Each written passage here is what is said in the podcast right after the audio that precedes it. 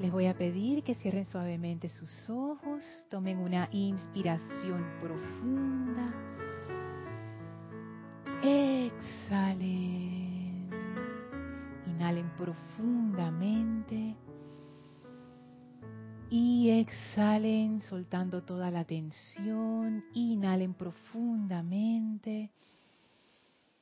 Y exhalen, sientan como toda la energía pesada que han ido acumulando a lo largo de este día sale de ustedes y resbala suavemente a sus pies, en donde es recibida por una fantástica llama violeta que succiona toda esa energía y la transmute instantáneamente en luz.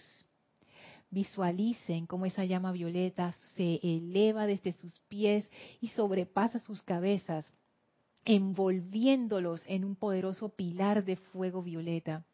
Y sientan cómo esa energía penetra profundamente dentro de su vehículo físico, etérico, mental y emocional, succionando toda la energía pesada y discordante, toda esa energía triste, toda esa energía de baja vibración. Visualicen cómo la llama saca esa energía de sus vehículos y la transmute instantáneamente en luz. Sientan cómo esos vehículos están ahora livianos, brillantes, y cómo esa energía de la presencia de Dios yo soy fluye en y a través de ellos libremente y se proyecta a toda dirección desde el corazón. Sientan poderosamente la conexión entre la presencia de Dios y su conciencia externa. Sientan esa conexión en su corazón, en su mente.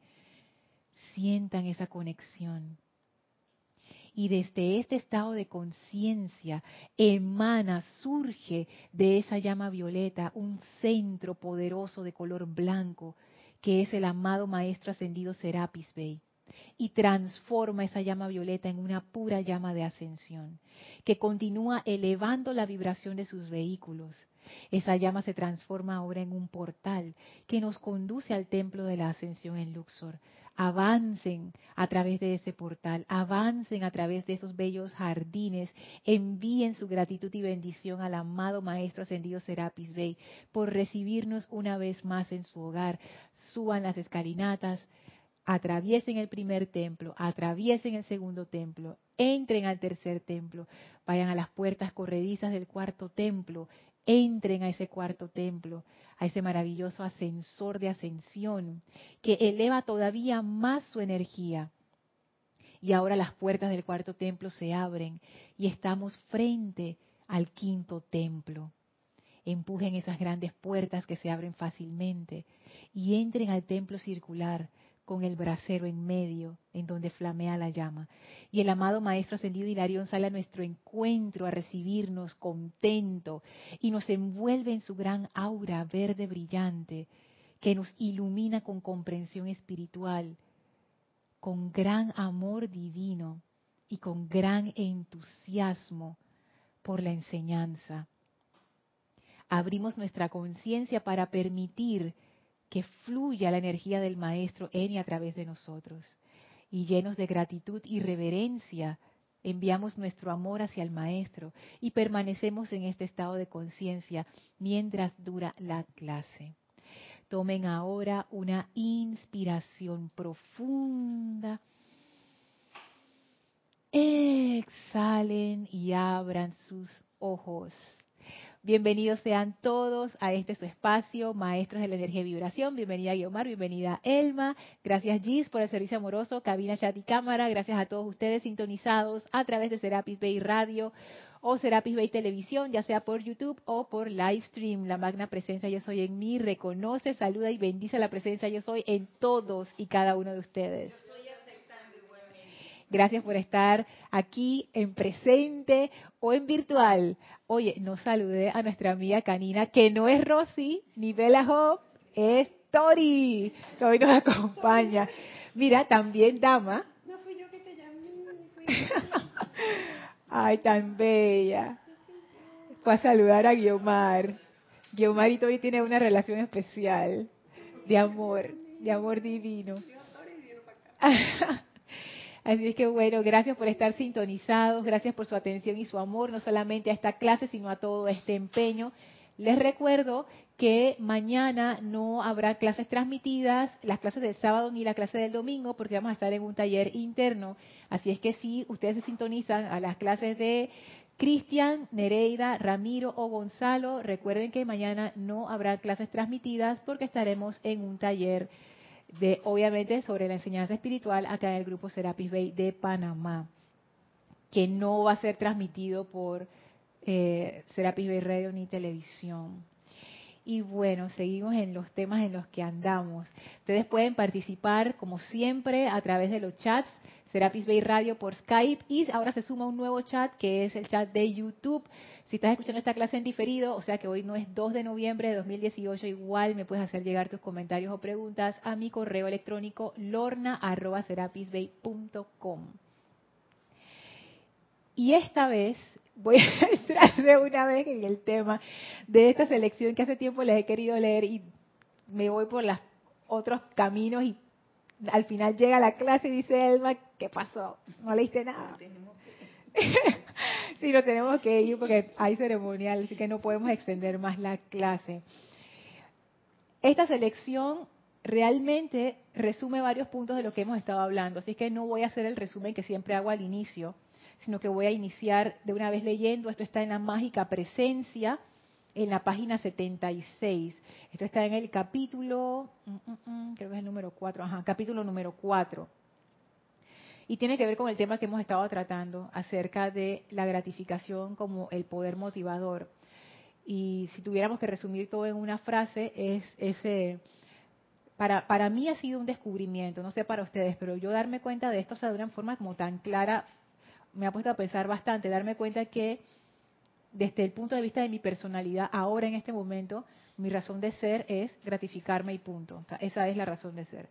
No es el plan divino, no es nada de eso, porque me doy cuenta por mis acciones, por mis pensamientos y sentimientos que detrás de ellos está esa gratificación y la gratificación no es mala. Lo que nos mete en problemas es que eso se convierta en nuestro poder motivador. ese es el poder motivador de todas mis acciones, de todos mis pensamientos, de todos mis sentimientos. Es, esa es la cuestión. Y ahí yo veo cómo, por qué los maestros nos instan una y otra vez al control del cuerpo emocional, porque ahí está la raíz.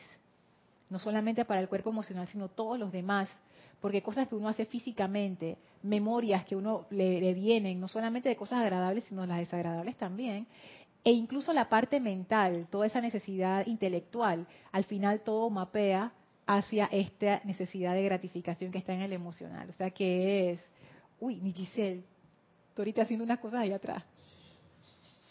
Sabe que todo mapea a esa necesidad de, gratificación que está en el cuerpo emocional. Y es como si el cuerpo emocional tuviera todos los otros vehículos agarrados. Entonces, y a nosotros también. Entonces, veamos lo que dice el maestro. Esta es una clase del maestro ascendido San Germain. Sí, Elmi. La persona que vive en ese universo tan profundo, la persona que vive en ese universo tan profundamente, ¿cómo le afecta emocionalmente? esa gratificación, porque tú no lo complaces, tú no le brindas a lo que esa persona espera y eso es como un choque emocional. y yo lo siento todo el yo tiempo. Yo lo he vivido a mi alrededor y mi contorno. he tenido situaciones con personas porque uno es diferente o uno se aparta y tú no das esa gratificación a esa persona de lo que espera. Y mi hija, todas las piedras caen. Por eso, porque uno está esperando su gratificación y si eso no viene hay problemas. Sí. Pero él, fíjate que eso no solamente le pasa a la otra gente, nos pasa a todos nosotros. Por eso es que los maestros dan esa enseñanza y uno piensa, dije, no, yo no, pero sí, porque todos estamos en esa conciencia de la separatividad. yo creo que esa es como una de las características que define esa conciencia de separatividad, la necesidad de, de gratificación como poder motivador. Entonces todos estamos ahí.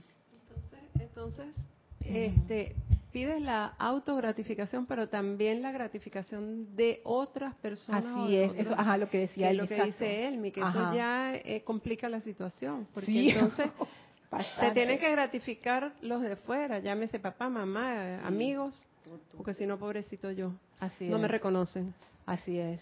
Eso corre bien profundo, más profundo de lo que uno piensa. Y nuevamente, si ustedes, alguno de ustedes está pensando, no, pero yo no soy así, yo no tengo ese, sí eres, porque todos tenemos ese problema. Y no lo estoy diciendo porque yo pienso que, es así, yo lo estoy diciendo por la misma enseñanza de los maestros, que ellos, y ¿sabes que a, mí eso me, como que, pero ¿por qué ellos hacen tanto énfasis en el mundo emocional? Ustedes pueden agarrar cualquier libro, todos hacen énfasis en eso. Ahora yo empiezo a comprender por qué. Y ellos lo dicen, esta es una situación de toda la humanidad. Es más, vamos a adentrarnos de una vez porque aquí el maestro lo dice de nuevo. Dice así, hay un punto que los verdaderos estudiantes y aquellos que desean alcanzar el logro deberían conocer de manera inequívoca y concierne al deseo. El maestro comienza diciendo, esto es importante, pongan atención, ustedes tienen que comprender esto clarito. Y dice así, nadie puede lograr jamás la maestría sobre las creaciones humanas y alcanzar la victoria con una actitud de inapetencia, porque sin el deseo del logro no se puede alcanzar este. Recuerda para siempre que todo deseo constructivo es Dios en acción en ti, ya que si el deseo no estuviera contenido en el principio divino, la manifestación nunca se hubiera dado. Fue únicamente cuando la deidad deseó manifestar que la fue únicamente cuando la deidad deseó manifestar que la manifestación pudo darse. El, maestro plantea varias cosas allí. Lo primero es que ese deseo, esa, esa actividad emocional, es algo que es parte del esquema divino. Eso no es malo. Es parte de, así funciona el vehículo emocional. Y así a niveles más altos funciona el deseo de manifestar, el deseo de crear, el deseo de hacer. Eso no es un problema. El otro punto que dice el maestro es que él dice, todo deseo constructivo viene de la presencia. O sea, si tú sientes ese deseo de hacer algo, tú sabes que va a ayudar a alguien o que va a, desarrollar más alguna habilidad tuya o algo así, ese deseo está bien. Y hago un paréntesis. Lo más seguro es que nosotros estamos en esa situación. Nosotros tenemos deseos que sabemos clarito que no son constructivos para nada, esos ya, ya sabemos a quién pertenecen. Pero hay deseos que tenemos que son deseos constructivos. Y lo más seguro es que dentro de esos deseos constructivos haya una mezcla. Parte viene de ese impulso de la presencia y parte viene del deseo de gratificación. Porque en estos momentos nosotros somos como un agua mixta, o sea, hay ahí mezclado de todo. Entonces no es que es 100% altruista, no, no somos 100% altruistas porque todavía no hemos llegado a ese punto. Pero si el deseo es constructivo, dice el maestro, por lo menos vamos en la dirección correcta. Y sigue diciendo, la actividad del deseo tiene un movimiento hacia adelante o, un movimiento expansivo de la vida en sí y jamás puede prescindirse de él.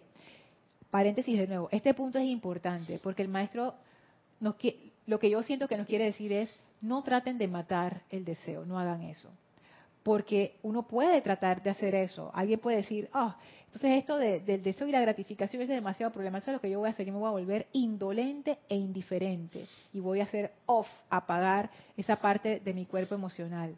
El maestro dice, no hagan eso, ese no es la vía. Yo me imagino que con mucho esfuerzo uno puede volverse indiferente al mundo y como cortar las conexiones, ¿no? Ah, eso me duele, corto esa conexión. Esto me molesta, corto esta conexión.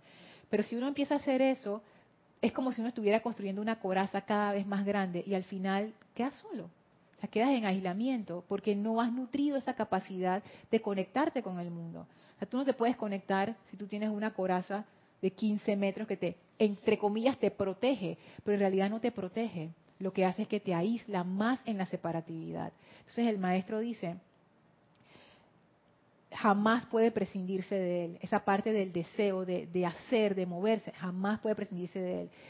esa necesidad de sentir eso, jamás puede prescindirse de eso. Y sigue diciendo, la vida es movimiento perpetuo y el sostenimiento de dicha actividad es todo deseo constructivo. Y aquí el maestro dice, miren, ese combustible que está detrás de todo lo que se está moviendo en el universo es esa actividad emocional que desea manifestarse. Es bien poderosa. Y entonces aquí viene la otra parte. Sin embargo, dice el maestro, tengan cuidado de discernir entre deseo y apetito humano, ya que son tan diferentes entre sí como la luz y la oscuridad. Y noten que el maestro dice, tengan cuidado de discernir.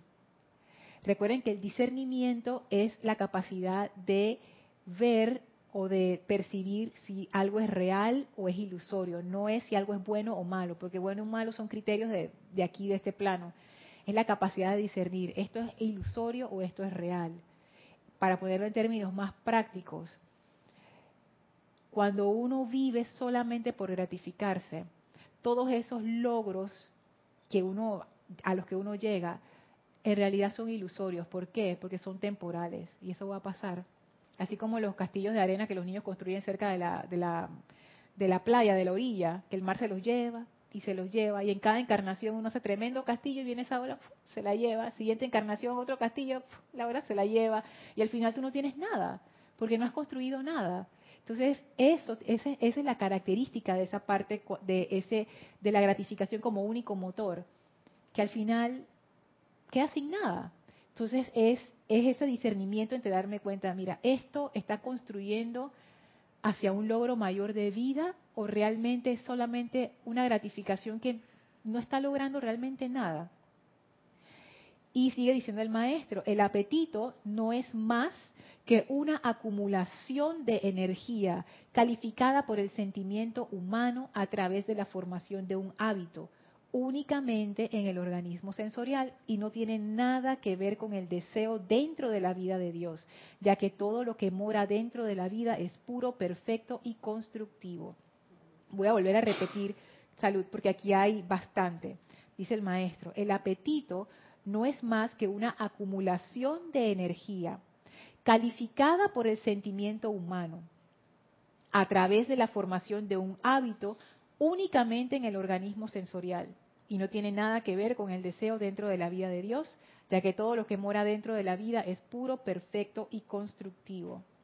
Esto es bien interesante porque el, maestro ascendido San Germain define qué es lo que es ese apetito, que en clases anteriores nos estábamos refiriendo a él como deseo, pero hay muchas formas en las que uno se puede llamar, lo puede uno llamar. O sea, no nos entrampemos en los en los términos, sino en qué es lo que queremos decir. Y aquí el maestro nos plantea, hay dos escenarios esa fuerza de vida que te empuja a hacer cosas, que te empuja a manifestarte, que el maestro le llama, ese es el deseo, el deseo divino, ese es, de la vida. Y hay otro que es esa necesidad de gratificación que él le llama el apetito, el apetito humano. el, sí. El apetito sería algo que comienza con un deseo, pero se instala como un hábito. Y ya la persona queda vamos a decir, como viciado en ese deseo, porque, porque ya es repetitivo. No es un deseo del corazón, sencillamente es totalmente sensorial. Entonces queda un hábito ya que se va a los surcos, pienso yo, sí. que se graba y ahí es donde está la parte, digamos, que no es, no es, no es muy buena, porque no es un deseo del corazón, sencillamente es algo que, que quedó ahí. Y de ahí vemos, por ejemplo, las, las yo, diría, por ejemplo, el alcohólico o eh, los apetitos estos que lo llaman eating disorder, pues la, los acostumbrados a de alimenticios. Eso también, porque pudiera ser, comienza como un deseo de comer algo rico, pero entonces todo el tiempo quieres comer algo rico y eso ese hábito se instala igual que el del alcohol. Más o menos así mm. lo veo. Sí, es que es precisamente eso. El maestro dice, es una acumulación de energía calificada por el sentimiento humano a través de la formación de un hábito. Una pregunta. Sí. Eso, se puede decir que eso viene siendo como vicio. Ajá. Ya cuando se, mm, ya cuando eso se instala como un hábito y es un hábito muy destructivo, un vicio que ya. Y entonces ese es el problema. Se posesiona de uno. Exactamente, Elma, se posesiona de uno. Es que ese, ese es el problema. Ese es el problema cuando ya eso se vuelve un vicio, como decía eh, Guiomar, eso ya está grabado incluso hasta a nivel físico, ya hay caminos, surcos dentro de tu cerebro que ya tienen eso allí. ¿Qué pasa? Que es como si nosotros viviéramos en automático. Muchas de nuestras vidas es en automático. Nosotros pensamos que, ah, yo estoy viviendo por libre albedrío, pero no, muchas de nuestras vidas son, eh, son hábitos, pues, son manifestaciones de los hábitos. Y si yo tengo un hábito de esos, ese hábito va a manejar mi vida, pues. Toda mi energía se va a ir por ese hábito y ese, ese apetito. Entonces crea dependencia, porque yo dependo de ti, porque tú me alimentas ese vicio. Así es. Eso puede ser una sustancia, como las drogas, alcohol, puede ser una persona también, que tú estás, esas, relaciones tóxicas que a veces uno queda como metido en esas cosas, puede ser una situación también, por ejemplo, puede ser que yo sea una persona muy exitosa en lo que yo hago, en mi carrera, pero ¿qué pasa? Eso también se convierte en una forma de, reafirmar mi identidad, mi sentido del yo, y de repente yo, yo no puedo dejar de ser fulana de tal porque... El, exceso de trabajo, Lorna, el trabajólico, eso es un hábito también. También. Bien. Es que hay tanto, o sea, cuando uno se pone a ver detrás de las cosas que uno hace, uno puede encontrar muchas de esto que dice el maestro, acumulación de energía calificada por sentimiento humano. O sea, esto no pasó de una vez esto fue algo que uno fue alimentando y alimentando con el sentimiento, que es la energía más poderosa que tenemos en el cuaternario. Y su objetivo es el organismo sensorial, que no solamente son los sentidos físicos, también es esa parte sensorial emocional, que realmente es la que más llena. Es que realmente esa es la que llena. Porque hasta las cosas físicas nos encantan porque nos llenan emocionalmente, por la respuesta emocional que tienen. Entonces esta parte es, fuerte. Lo que el maestro cómo lo define es son hábitos, son construcciones energéticas que se han ido posesionando de nosotros poco a poco. Y sigue diciendo, el deseo constructivo es eternamente existente dentro de la vida. Es imposible progresar o expresar la vida sin alguna forma de deseo.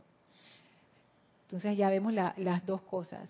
Ya sabemos, según esta definición, que nuestro ser divino tiene un gran deseo de manifestarse, un gran deseo de realizar esa perfección, un gran deseo de descargar esos regalos de su cuerpo causal, esas, esas habilidades, esa, eso que nada más uno puede traer al mundo. Y ese es un deseo muy fuerte. Y de hecho, ese es el deseo que nos lleva a lo largo de toda esta aventura por la encarnación y la ascensión. Es ese deseo de venir a la forma para aprender lo que tengo que aprender, para regresar y tú sabes, seguir expandiéndome aún más es fuerte. Ahora comprendo la, el trabajo que hace la, la madastrea. Ese trabajo no es fácil de ella, porque imagínate todos esos deseos que tiene que ir disolviéndotelo para poder tener un sentimiento puro, noble, bondadoso para el, servicio del, del, maestro Lorna. Esa tarea no es fácil para la señora Estrella. No, y qué bueno que lo has traído a colación porque ya, ya, ya, ya yo veo claramente porque esa parte de la purificación es necesaria. Porque si uno no saca eso, está difícil, está difícil el avance. Es difícil para la señora Astrea, me imagino, pero también es difícil para nosotros porque uno no quiere soltar su cosa, pues. Hay muchas cosas que yo no quiero soltar. Y no, no. Entonces viene la señora Estrella y yo le, se la quito de las manos y que no, ese no, llévate eso, ve. Este no, este es mío, mío. Este sí, este es el que, tú sabes, el que, el que me gratifica más, así que. Este más sabroso. Sí, este más sabroso, este, este no, no lo toques, este es mío, el otro sí te lo puedes llevar. Poco a poco uno va soltando, pero es poco a poco porque no, no porque no se pueda hacer más rápido, sino porque uno mismo no está dispuesto a hacerlo más rápido. Y es bueno tener estas cosas como en conciencia, pues saber que eso es así, pues. O sea, no mortificarse, no, no autoflagelarse de que, ay, mira cómo soy. Simplemente saberlo y ya, pues, o sea, como un... O sea, es así ya, pues, no, no hacer alaraca de eso, pero sí tomar acción. Pero hay algo claro que explícate cómo era esa purificación, cosa que el estudiante, al menos yo no lo, lo había enfocado tan claro así, pensaba que era purificar y ya, un eslogan, pero mira la mm. profundidad que fue llevando ese oh, tema por eso. Lorna, pero hay cosas que, que puedes decir, no, yo me quedo con esto, pero, pero hay cosas que te entorpecen la vida y tu sano desenvolvimiento, vamos a decirlo así. Entonces, este, hay que pensarlo, no agarrarlo. Sí, porque claro, es que uno piensa, y bueno, por lo menos en mi, en mi parte, cuando yo he hecho mi, mi análisis y mi introspección, que uno necesita de esas cosas para sentirse bien. ¿Sabes qué? Ese es todo el problema de la, gratificación. Que el maestro ascendido San Germain lo decía, lo leímos en clases anteriores, el sentimiento es lo más notable de la experiencia humana. O sea, eso es como lo, wow, o sea, de, de la experiencia humana, eso es como lo más grande. Entonces, claro, nosotros tenemos esa tendencia a querer sentirnos bien. Y cuando nos desconectamos de la presencia, que es la fuente de bien, ¿qué quedó?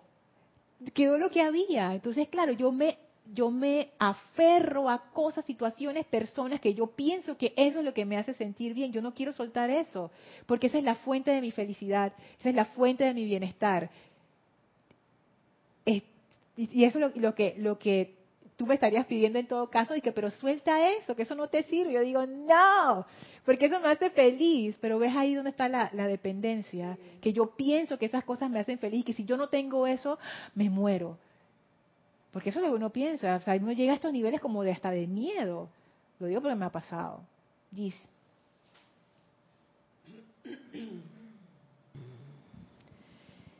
Emilio Narciso desde Venezuela dice, Dios te bendice, Lorna. Tengo, bendiciones. Bendiciones, Emilio. Tengo una pregunta. A ver. ¿Podríamos entender los apetitos o hábitos humanos como parte de la efluvia? De la efluvia individual, sí. De la efluvia individual.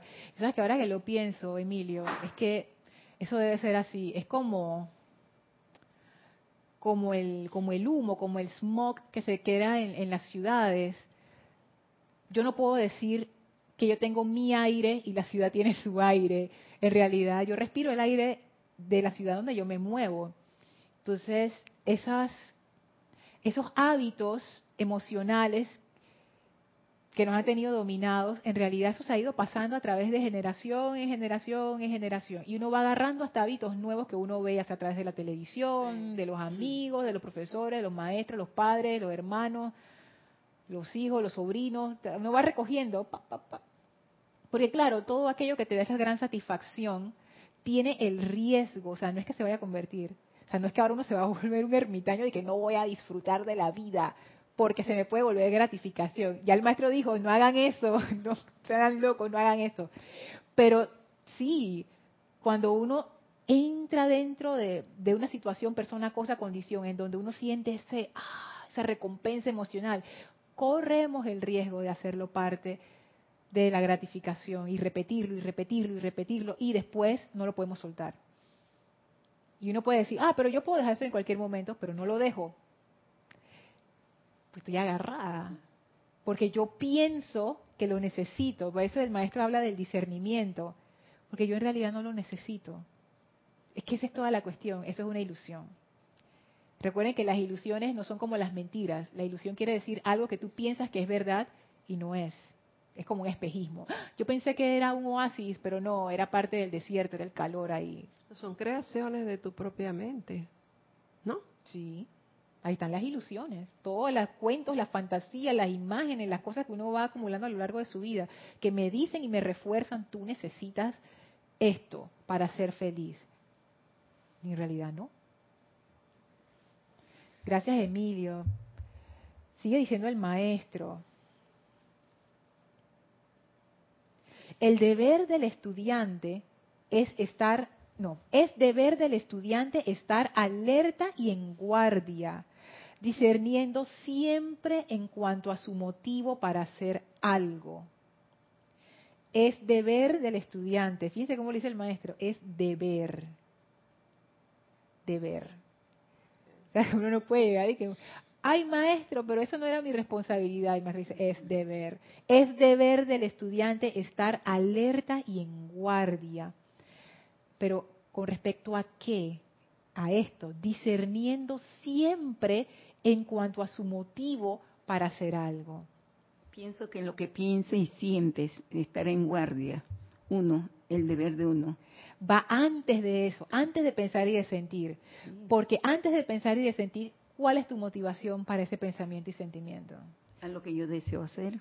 a eso, eso es lo que el maestro deseo dice. Hacer, tienes que estar alerta. Tienes que estar por qué lo estoy deseando. ¿Por qué, exacto, ¿por qué lo estoy deseando? ¿Por qué lo voy a hacer? Y noten de nuevo la palabra, discerniendo. No, el maestro no está diciendo, no eh, verifiquen si es bueno o malo. No, él no está diciendo eso. Él está, él está diciendo disciernan. Verifiquen esto. Esto es real o esto es ilusorio. ¿Esto qué es? ¿Por qué yo siento la necesidad de hacer eso? ¿Por qué yo siento la necesidad de decirle tal o cual cosa a fulano? ¿Por qué yo siento la necesidad de asumir esta responsabilidad? ¿Por qué? ¿Por qué? ¿Por qué?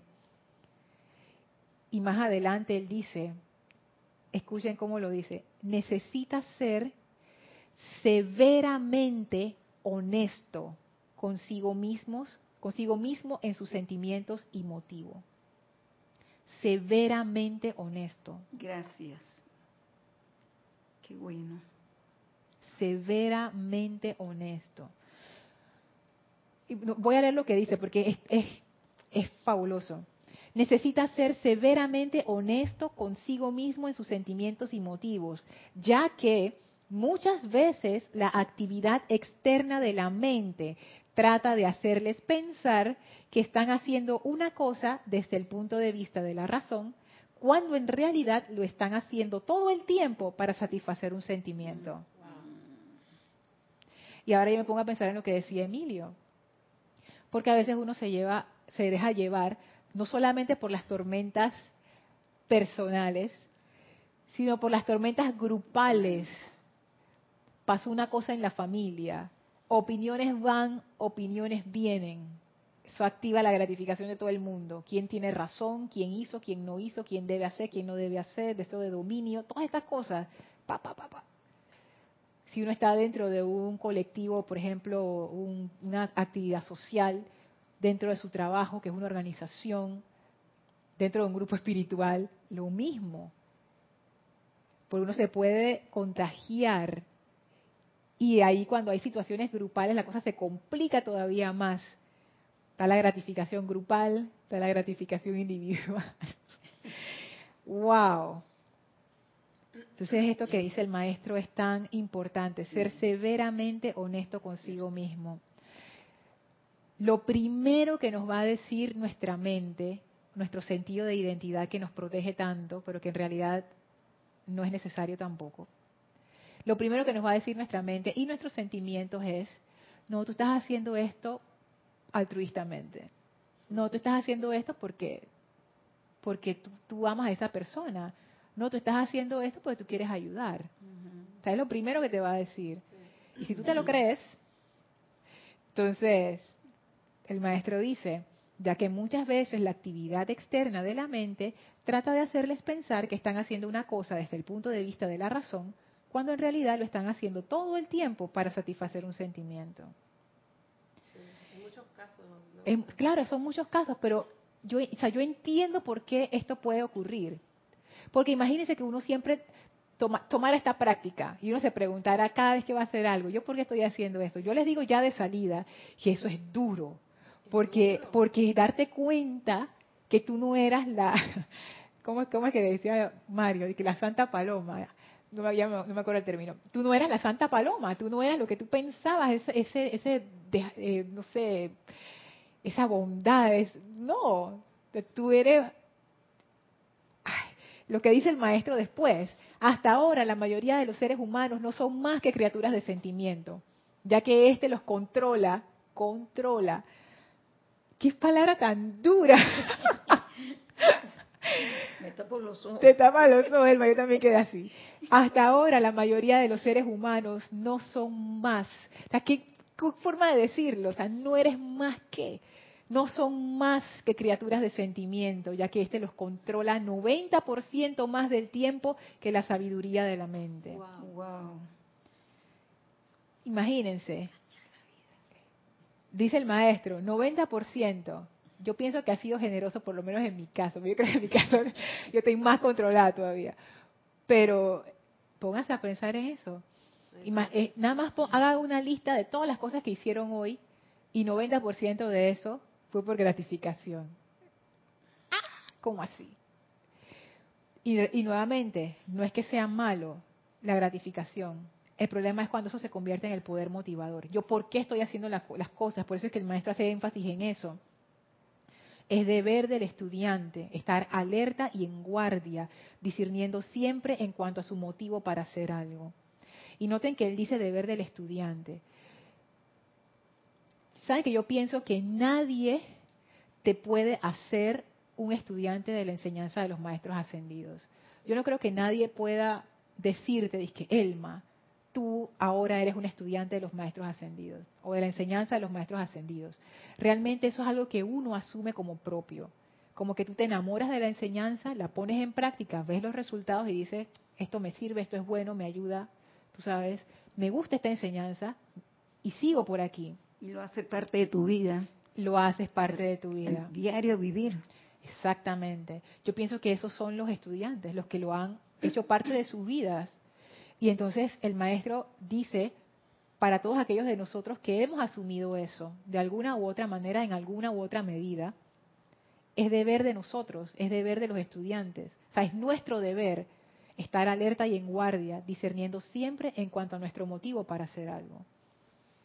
Eso es parte de nuestra aplicación diaria.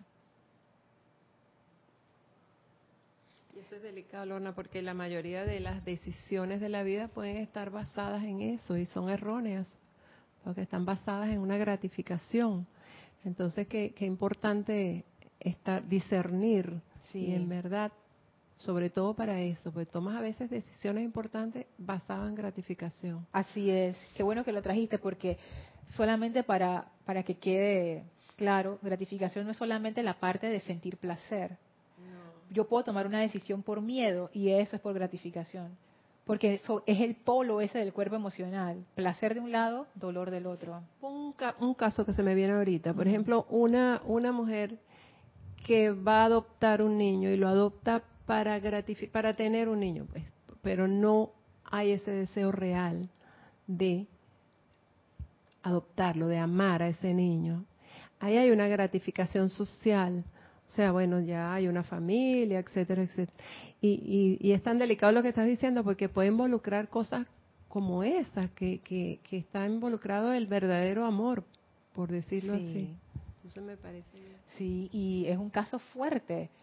Es un caso fuerte porque imagínense que ustedes estén en esa situación y de repente se hacen esta pregunta, ¿yo por qué quiero adoptar este niño? Y recuerden que las cosas siempre están mezcladas, porque eso también, o sea, puede haber que realmente tú, quieras expresar esa parte maternal o paternal de ti, pero eso no quiere decir que no haya otra parte de gratificación que te esté diciendo lo que tú decías. Ah, ya la gente va a dejar de preguntarme, ¿y cuándo vas a tener un hijo? Ah, ya voy a encajar directamente en la sociedad, ya voy a poder salir con mis amigas que también tienen hijos y sabes todos felices y no sé qué, y las fiestecitas y la cuestión.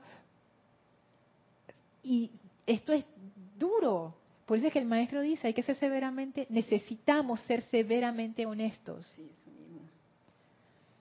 Imagínense que ustedes se dieran cuenta de una situación así y ustedes, ah, ya la ¿sabes qué? La mayor parte de, esta decisión que tomé fue exactamente, fue por gratificación.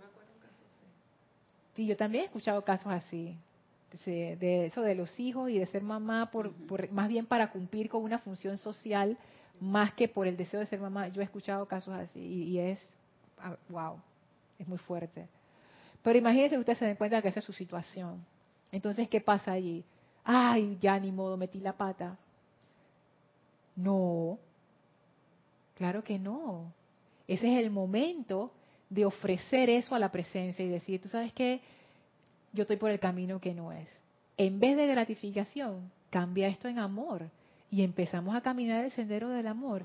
Y el sendero del amor es un sendero que dice, no es lo que tú puedes hacer por mí, no es lo que tu hijo o hija me hace sentir a mí como mamá, es lo que yo puedo hacer por ti, sin esperar nada a cambio. Es que ese sendero del amor desde el punto de vista de la gratificación, nadie quiere ir por ahí, nadie quiere ir por ahí, porque el sendero del amor, es que son como polos contrarios. En el sendero del amor tú das sin esperar nada a cambio. Por nada más por el hecho de dar es, es una manifestación de amor y de gozo. Pero desde el punto de vista de la gratificación, que tú le digas a alguien, yo te voy a dar y tú no me vas a dar nada de vuelta. ¿Qué? No. Porque la gratificación quiere, es que esa es la cuestión. Yo estoy esperando el retorno de esa energía. Y si no hay retorno, ¿yo para qué voy a hacer esto? Ese es el problema. Desaparece la persona. Así es, fuera. Tú no, me, no, me, no me sirves. Tú no me sirves. Y es la verdad, desde el punto de vista de la gratificación, si tú no me estás dando gratificación, ¿qué estás haciendo aquí? Fuera, fuera. Que venga otra persona que sí me dé, ¿sabes? Gratificación. Sigue diciendo el maestro, por esta razón el hombre es principalmente, bueno, no es el hombre, los seres humanos. Por esta razón, los seres humanos son principalmente criaturas de apetitos físicos en vez de un maestro divino de circunstancia y dominio. Pero él dice el hombre, ¿no? Sí, ahí dice hombre, pero yo sé que esto estuvo escrito en una época en donde en vez de decir seres humanos decían hombres. Es, cuestión de idioma. Pero es, pero esto es importante. Eso es que, que ahora que lo veo y tú haces ese comentario, Guiomar, es bueno porque quizás los caballeros piensen, no, esto es, que, esta es una cuestión de las damas, porque esa es la parte del sentimiento, eso no tiene nada que ver conmigo. error, error. Voy a volver a leer lo que dice el amado Saint Germain. Aquí, que aquí sí dice seres humanos. Hasta ahora la mayoría de los seres humanos no son más que criaturas de sentimiento. O sea que los caballeros también. No es que las mujeres son las criaturas de sentimiento y los hombres somos las criaturas mentales. No, todos somos criaturas de sentimiento y dice el maestro, estamos controlados 90% del tiempo por esos sentimientos. Todos somos criaturas de sentimiento. No solamente las damas, no solamente aquellos seres humanos que son más sensibles, porque los hay. Hay mujeres menos sensibles, hay hombres más sensibles, hay de todo. Y uno puede decir, no, pero es que tú tienes una sensibilidad y que los artistas, como siempre, los encasillan dentro de eso. Y que, es, que, es que ella o él es artista, tú sabes, él tiene esa sensibilidad. Él es el que tiene este problema que dice el maestro, falso, todos lo tenemos. Sigue diciendo el maestro, hasta que el individuo no tome su cuerpo emocional de la mano y lo controle definitivamente mediante el amor, sabiduría y poder de su magna presencia yo soy, no puede ni podrá ser confiable así como tampoco hará ningún progreso permanente hacia la liberación. Hasta que el individuo no tome su cuerpo emocional de la mano y lo controle definitivamente. Y noten las palabras, tomar el cuerpo emocional de la mano, eso viene de una frase en inglés que es como quien dice, es momento de resolver esto, ven acá. O sea, ya no, hacerlo de tú a tú, uno a uno, frente a frente. ya no puedo seguir escapando de esta situación. Ven acá, y lo controle definitivamente. O sea, cuando algo es definitivo es que ya no hay marcha atrás. Es como un niño consentido. Que Ajá. a corregir, Exactamente. Y qué difícil es eso, cuando un niño está mal criado o mimado, demasiado mimado. Ya sabes lo que te espera, señora Estrella, ¿eh? Este mi tiempo, la, correa y la chancleta. Yo no sé ahora qué, cómo harán los padres, pero antes era los padres no hacen nada, ¿cómo así, Giselle? Ahora no hacen nada porque no los chiquillos te llevan a la ley que los está golpeando, que si yo, no puedes hacer nada. Wow, sí, porque aquí en Panamá hay una, una línea caliente que tú llamas como niño y que me están maltratando y ya van a buscarlo papá. Sí, en Estados Unidos también creo que hay una de esas. Y, y de verdad que hay casos que lo ameritan, pero yo estoy segura que los casos que lo ameritan, esos niños no llaman, porque están tan aterrados y tan tan, ah, tan traumatizados que esos no son los que llaman, los que llaman son los otros que, los bandidos, dice Giselle. Pero eso, eso es bien interesante, porque imagínense ese, ese es el lugar de, en vez del niño, el cuerpo emocional. O sea, ya llegó a un punto de control en donde ese niño sabe cómo controlarte, se sabe todos los números, sabe lo que tiene que decir, sabe cómo ponerse a llorar, sabe cómo sacarse el selfie de que lo estás maltratando cuando tú nada más le estabas diciendo y que recoge eso. O sea, se vuelve peligroso. Ya se vuelve a un nivel donde ese niño se... Imagínense, yo estoy segura que hay, casos así, en donde los niños amenazan a sus padres. Y ya cuando eso ocurre, ya yo no sé, yo no sé qué pasa ahí. Pero en nuestro caso ha sido así. Nuestro vehículo emocional se ha convertido en ese niño que se ha vuelto peligroso. O sea, ya a un nivel en donde el cuerpo emocional dice, tú vas a hacer esto porque yo digo. Y nosotros, sí señor, y lo hacemos. Como mi hermana que le decía, y aunque me lleves a tutelar, llame que me lleven, pero coge tu, coge tu rejo. es que si uno no hace eso, si uno no pone orden desde temprano, la cosa se sale de control. Y en nuestro caso, en el cuerpo emocional, ya eso se salió de control hace rato. Entonces el maestro dice, mira, no hay otro remedio. Agarra a ese chiquillo, agarra a ese niño, siéntalo ahí y lo tienes que controlar definitivamente. Y el maestro nos da una clave, mediante el amor, sabiduría y poder de su magna presencia yo soy. O sea, que eso uno no lo puede hacer a punta de rejo de voluntad humana. Tú tienes tú tienes que invocar un poder superior para hacer eso. O sea, porque al mismo nivel no, no va no va a funcionar. Y él nos da las tres cualidades de la llama triple. Primero, el amor. Segundo, la sabiduría. Y la sabiduría tiene ese componente del discernimiento que estábamos hablando. El amor tiene ese componente de la comprensión, ese componente de entender por qué las cosas son así. También tiene ese componente de la unidad. El amor tiene mucho que ver con la unidad, con ese, con acabar con la separatividad y empezar a, a como unificarse uno mismo. Y la parte del poder tiene que ver con descubrir cuál es verdaderamente nuestra voluntad. Porque es como si la voluntad real de nosotros, que es la voluntad del ser divino, es como si estuviera atrapada. Como la princesa de los cuentos de hadas. O el príncipe de los cuentos de hadas que está atrapado en una torre y la princesa tiene que ir a salvarlo. Es algo así. nosotros no conocemos nuestra propia voluntad. Lo único que conocemos son los apetitos, deseos, hábitos de nuestra personalidad. Somos, no, no nos conocemos. No sabemos los deseos divinos que hay dentro de nosotros. Y si alguna vez alguno de ellos logró emerger, rápidamente fue apaleado por el cuerpo emocional. Y noten que a veces uno sí puede llevar a cabo sus deseos divinos, siempre y cuando no interfieran con la gratificación del cuerpo emocional. Porque hay deseos divinos que nutren esa gratificación también. Imagínense un deseo divino que uno tenga, voy a poner un ejemplo, de hacer una escuela para, para niños que tienen problemas aprendiendo matemáticas. Y tú te vuelcas a eso porque tú amas la matemática y amas a los niños y no sé qué. Y puede ser que ese sea tu deseo divino y tú lo estás realizando, pero ese deseo divino está en en armonía, por decirlo de alguna manera, con tu gratificación, porque tú estás recibiendo el amor de los niños, de los papás, los logros de los, de los, de los chiquillos, y la, tú sabes, ¿no? Entonces ahí no hay ningún problema. El problema es cuando tu, tu, deseo divino te lleva a un sitio en donde tú no vas a recibir nada a cambio.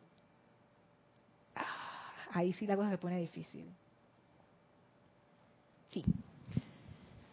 Matías Adrián Sosa de La Plata, Argentina, dice, Dios los bendice a todos. Bendiciones. Hola Lorna. Hello. Esa frase de tomar al cuerpo emocional de la mano es como la frase de tomar al toro por las astas.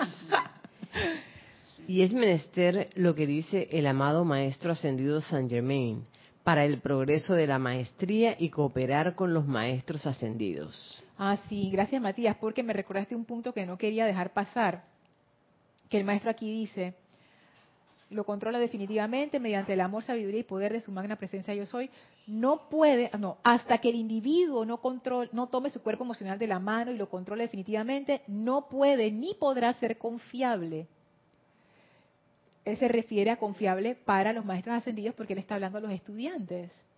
Entonces él dice, los maestros ascendidos necesitamos estudiantes, eso es lo que más hace falta. Pero no puede ser cualquier persona, tiene que ser confiable.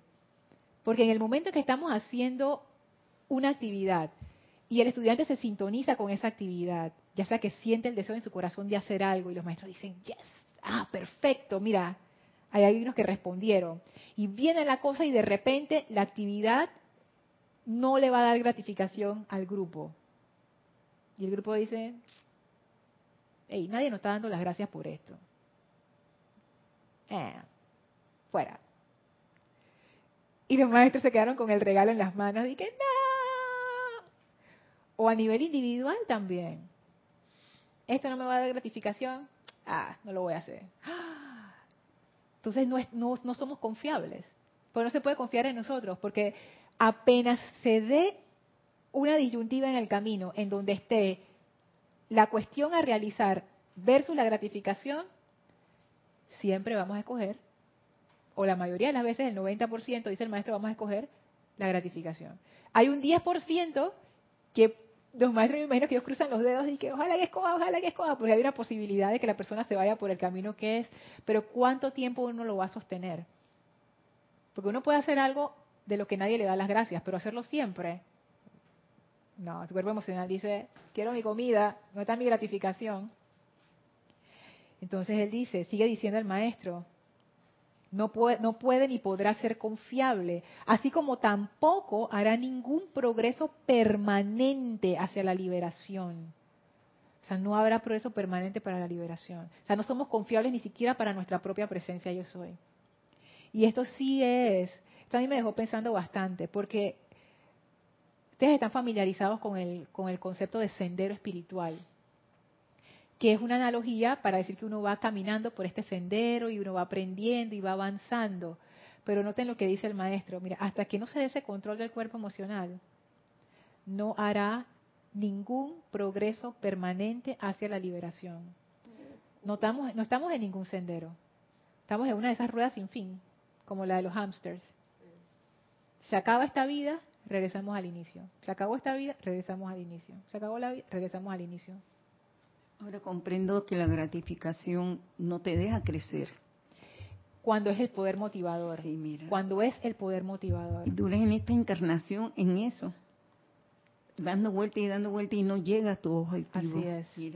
Esa es la cuestión. Entonces, esa es la situación. No hay progreso permanente, salud. Nos quedamos en el mismo sitio. Pensamos que estamos avanzando, que esa es la parte de la ilusión. Pensamos que estamos hacia, vamos hacia una dirección, pero en realidad nunca, nunca llegamos. Y sigue diciendo el maestro, la magna presencia yo soy almacena toda su fuerza en el cuerpo emocional o cuerpo de los sentimientos y depende de esta energía para lograr la realización del perfecto plan divino de la vida. Eso lo vimos en la clase anterior. Todos los ahorros de la presencia están en el cuerpo emocional. Pero mientras ese cuerpo emocional sea cautivo de los apetitos, no va a haber avance. No hay sendero entonces. No somos confiables. O sea, aquí yo me empecé a dar cuenta de lo de lo crítico que era esto, esto del control emocional. O sea, no es algo que tú puedes posponer.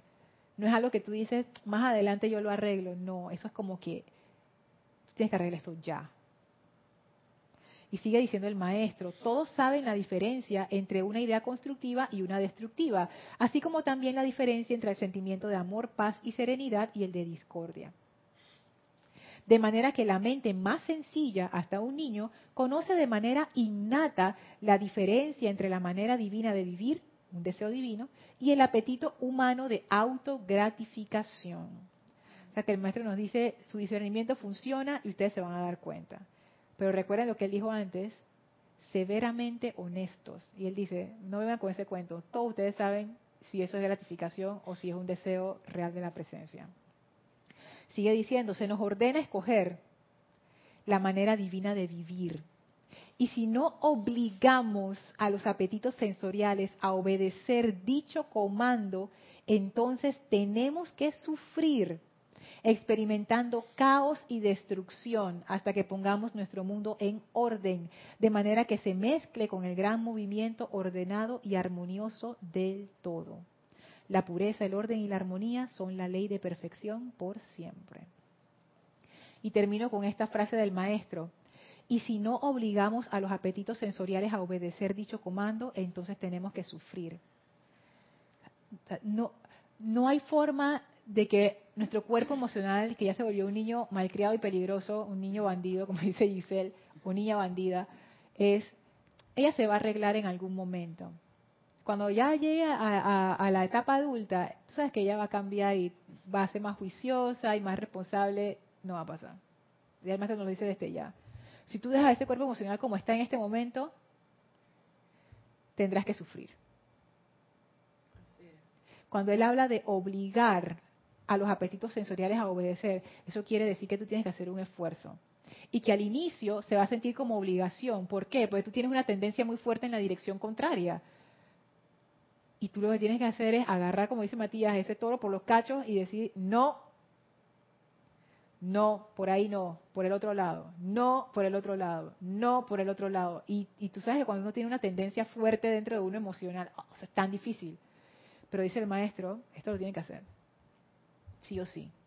Si quieren tener esa maestría, como él le decía, acá abajo, maestro divino, de circunstancia y dominio. Es más, para ser estudiantes confiables, nada más para eso, ya uno tiene que tener cierto control de su cuerpo emocional. Entonces, ya eso nos da una medida de qué tan importante es esto de ver bien, pues, cuál es mi motivación. Y recuerden que todo esto, ajá. No, que eso mismo eh, para los maestros es como nos ven ellos, pero aquí en nuestro plano también la parte emocional este, funciona igual. Una persona es confiable de acuerdo a su conducta. Así es. Es una persona irascible, una persona que está en una reunión y no controla o dice cosas inadecuadas, qué sé yo, no es confiable. Ni para nosotros los humanos tampoco. Sí. Que apenas le pongas un poquito de presión, ¡pah! revienta. Sí, así que bueno, la razón por la que estamos dando todo esto y entramos al tema es porque recuerden quinto templo, consagración, esa consagración tiene su base en el amor y el amor y la gratificación como poder motivador no son compatibles, esa es la cuestión. Porque y la gratificación como poder motivador no son compatibles. O sea, no vamos a poder amar si estamos metidos de cabeza en el deseo de autogratificarnos. O sea, no se puede. Porque la autogratificación fortalece la separatividad. Y el amor no tiene nada que ver con separatividad. Entonces, crecen en direcciones opuestas. Así que por eso es que es importante. Bueno, ¿hay algo más en los chats? ¿No? Listo. Vamos a dejar la clase aquí. Elma, terminé. gratifícame, oye. Felicitaciones. No, pero Lorna, me dejaste con la boca abierta. Ay, sí, es que este discurso está fuerte. Ahora comprendí el maestro San Germán cómo él tuvo que trabajar para su ascensión. Soltar todas esas cosas. Wow. Todo eso. Por eso es que los maestros hablan. Ustedes creen que nosotros no sabemos que fue difícil. Todos pasamos por ahí. Es que todos tienen que pasar por ahí. Todos tenemos que pasar por ese entrenamiento de nuestro cuerpo emocional. No, hay forma. Fácil y jamás lo será. y jamás lo será, pero se puede hacer, porque ellos son, si ellos lo pudieron lograr y ellos dicen que nosotros también lo podemos hacer, es que se puede hacer. Es difícil, pero se puede lograr. Es como presentar un plano de persona construcción, todo el camino, toda la estructura. Cuando tú ese callo, podría hacer esa construcción. Ajá, pero por eso uno va poquito a poquito, poquito a poquito. Así que bueno, eh, Vamos a, despedirnos del maestro. Les voy a pedir que cierren sus ojos y visualicen frente a ustedes el amado maestro ascendido Hilarión, sonriente, lleno de energía y nos impregna, nos impregna con ese discernimiento divino que nos permite reconocer entre el poder motivador de la gratificación y el poder motivador de la presencia yo soy. Le damos gracias al maestro con gran reverencia y amor y ahora nos retiramos del quinto templo, nos retiramos del cuarto templo, nos retiramos del tercer templo, nos retiramos del segundo templo, nos retiramos del primer templo, descendemos las escalinatas, atravesamos el jardín y a través del portal de llama regresamos al sitio donde nos encontramos físicamente, expandiendo a nuestro alrededor esa vibración hermosa de ascensión y verdad. Tomen una inspiración profunda, exhalen y abran sus ojos. Muchas gracias por acompañarnos, gracias por sus comentarios. Yo soy Lorna Sánchez, esto fue Maestras de Energía y Vibración. Deseo para todos ustedes mil bendiciones. Muchas gracias. Gracias. gracias.